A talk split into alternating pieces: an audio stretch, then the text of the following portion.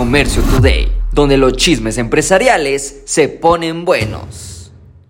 La nueva magia llega a México. Walmart es acusado por ser un monopolio. La unidad de Walmart en México, Walmex, informó que enfrentará un procedimiento administrativo por presuntas prácticas monopólicas, pues bueno, ya están en cada esquina, siguen expandiendo, ya hasta clínicas tienen. Walmart se encuentra entre los mayoristas más grandes de México con 2.890 sucursales en el país.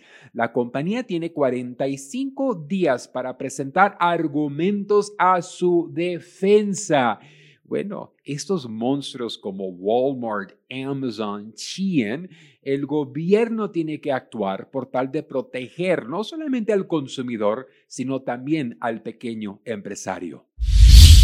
La guerra en Israel comienza a afectar las carteras de los mexicanos. Israel alberga a Teva Pharmaceutical Industries, el mayor productor mundial de medicamentos genéricos, productos como vitaminas, minerales, analgésicos y medicinas para el resfriado podrán comenzar a ver un aumento en su precio. También los medicamentos de otros productos como equipos México, soporte tecnológico para seguridad pública también podrán verse afectados. No sabemos cuánto vaya a durar, pero esto apenas inicia.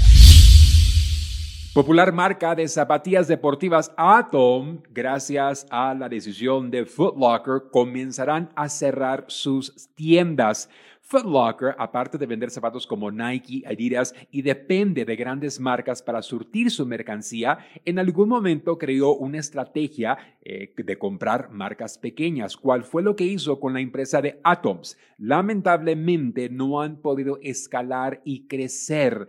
Creo que les conviene mejor ser intermediarios que dueños de marca. Muchas veces vemos esos grandes empresas querer abarcar pequeños mercados, pero al comprar o adquirir la marca se pierde la presencia y el espíritu de la marca. Por eso es que yo sigo diciendo que las grandes marcas del futuro van a nacer de nuestra gente. Los americanos siguen locos por nuestro tequila y nuestro mezcal. Los licores y cervezas mexicanos han generado una popularidad entre los consumidores estadounidenses. El marketing más cada día más efectivo y más directo y también los cambios demográficos y las tendencias han provocado que las ventas vayan para arriba. Las personas en Estados Unidos beben menos alcohol que antes, pero cuando lo hacen, prefieren probar algo delicioso y mexicano.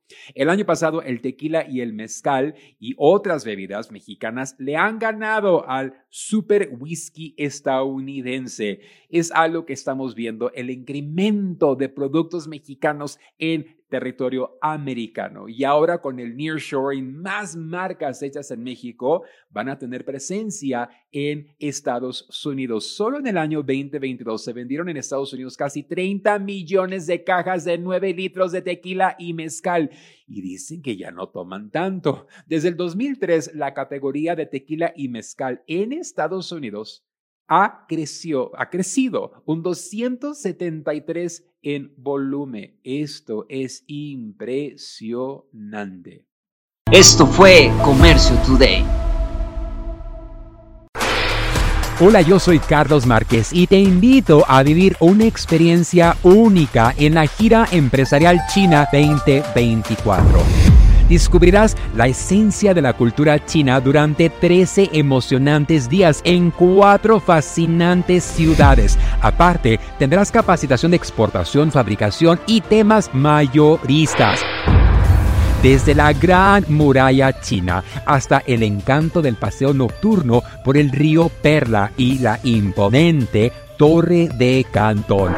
Cada momento será inolvidable. Salimos desde Los Ángeles, California, el día 24 de octubre al día 7 de noviembre. Un viaje redondo con todo incluido. Vive la mejor experiencia empresarial y turística de tu vida. Inscríbete ahora en giraempresarial.com o comunícate al 888 286 3131